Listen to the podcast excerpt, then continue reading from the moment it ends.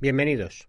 Soy David de la Peña Esteban y vamos a comenzar con la primera parte de la unidad 11, el sistema financiero de la empresa, que va a tratar sobre la función financiera en las organizaciones, así como la estructura y tipología de mercados financieros. Comencemos con la función financiera en las organizaciones. El sistema financiero de la empresa es, sin duda, un aspecto fundamental de la empresa. Conjuntamente con el resto de áreas funcionales, productiva, comercial, humana y de dirección, el sistema financiero representa una oportunidad para generar valor en la organización. Las empresas u organizaciones bien gestionadas desde el punto de vista de la obtención e inversión de los recursos financieros tendrán unas capacidades superiores a las de sus competidores, lo que les llevará a una mayor dimensión competitiva o mejor nivel de competencia y creación de valor.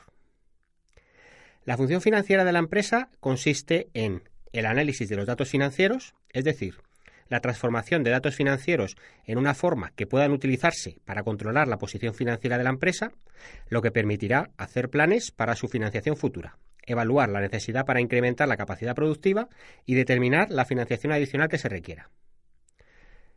también para la obtención de recursos financieros al menor coste posible y posteriormente asignarlos en activos financieros e inversiones que proporcionen la máxima rentabilidad con el menor riesgo posible para establecer una estructura de capital adecuada que incremente los recursos financieros ya disponibles y ser capaz de atender a los pagos, tanto a corto como a medio y largo plazo, sin ningún tipo de dificultades para la liquidez o tesorería de la empresa.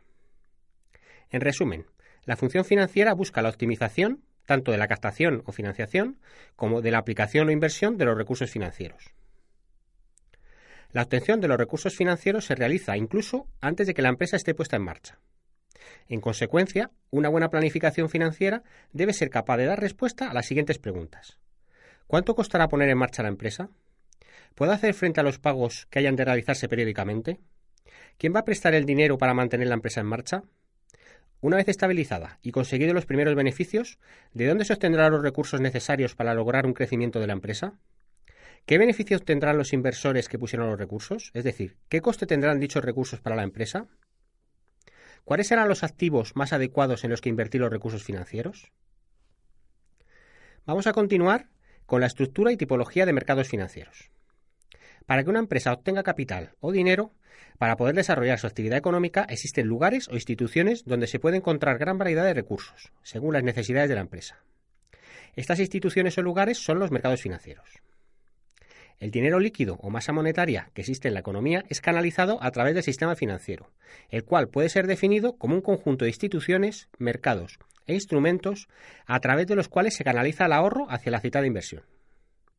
En este contexto tendrán un papel muy importante los intermediarios financieros, cuya función principal será fomentar el trasvase del ahorro hacia la inversión, teniendo en cuenta las distintas motivaciones y necesidades financieras de ahorradores e inversores.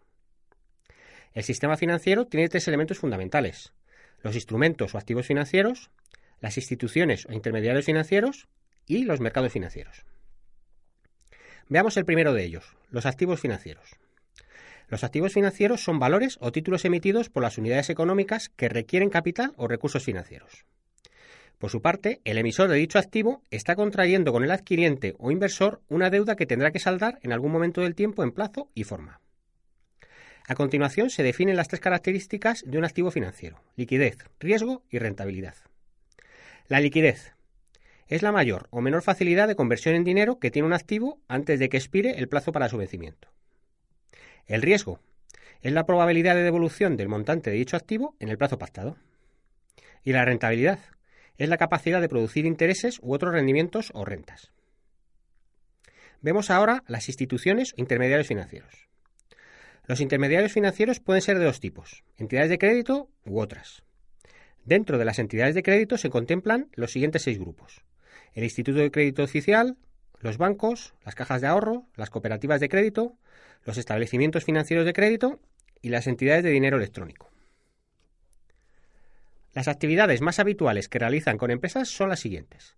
Captación de fondos reembolsables, préstamo, crédito y financiación de transacciones comerciales, factoring, arrendamiento financiero, las operaciones de pago con inclusión, entre otros, de los servicios de pago y transferencia, la concesión de avales y garantías y suscripción de compromisos similares, la participación en las emisiones de valores, el asesoramiento y prestación de servicios a empresas en las siguientes materias, estructura de capital, estrategia empresarial, adquisiciones, fusiones y materias similares.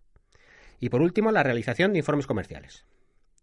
Dentro de las entidades que no son de crédito se encuentran las compañías aseguradoras, instituciones de inversión colectiva, fondos de inversión, fondos de pensiones y sociedades y agencias de valores. Finalizaremos con los mercados financieros. Los mercados financieros se pueden definir como el mecanismo o lugar a través del cual se produce un intercambio de activos financieros y se determinan sus precios. Las funciones principales de estos mercados financieros son las siguientes. Poner en contacto a los agentes participantes, fijar de modo adecuado los precios de los instrumentos financieros, proporcionar liquidez a los activos y reducir los plazos y costes de intermediación. Una clasificación de los mercados financieros según los activos es la siguiente. Mercado monetario, mercado de crédito y mercado de capitales. El mercado monetario es aquel en el que se intercambian activos a corto plazo. Su riesgo es pequeño, su liquidez es elevada y como ejemplo están los bonos de caja o títulos hipotecarios o pagarés del tesoro. En el mercado de crédito se intercambian créditos y préstamos de plazo, garantía, objetivos y tipos de interés variable. Los activos de este mercado se intercambian en entidades financieras. Como ejemplos tenemos los préstamos hipotecarios y los préstamos personales de plazo variable. En el mercado de capitales se intercambian activos a medio y largo plazo. Y se distinguen el mercado de capitales de renta fija, donde el riesgo es pequeño, y el mercado de capitales de renta variable, donde el riesgo es elevado. Según su funcionamiento, se clasifican en mercados de búsqueda directa, mercados de comisionistas, mercados de mediadores o dealers y mercados de subasta. Los mercados de búsqueda directa es aquel en el que utiliza un canal directo de distribución, y como ejemplo están los intercambios de activos entre entidades financieras y particulares. El mercado de comisionistas o brokers es el mercado que utiliza intermediarios que operan por cuenta ajena y a cambio reciben una comisión, como ejemplo los intercambios de activos en el mercado interbancario. En los mercados de mediadores o dealers es aquel que utiliza intermediarios que operan por cuenta propia asumiendo un riesgo, como ejemplo los intercambios de activos en el mercado a través de sociedades mediadoras. Y por último, los mercados de subasta, aquellos en los que se subastan determinados activos financieros sujetos a cotización, como por ejemplo las bolsas de valores. Como se desprende, los mercados financieros son lugares de intercambio de activos financieros a los que se puede acudir tanto empresas como particulares. Si bien las condiciones según el tipo de cliente que solicita los recursos suele variar. Las organizaciones acuden a los mercados monetarios o a los mercados de crédito a corto plazo para financiar situaciones de insolvencia temporal. Para las necesidades de financiación durante periodos de tiempo más largos, las empresas acudirán a los mercados de capitales o bien a los mercados de crédito a largo plazo. Os espero en la segunda parte de esta unidad. Saludos y hasta pronto.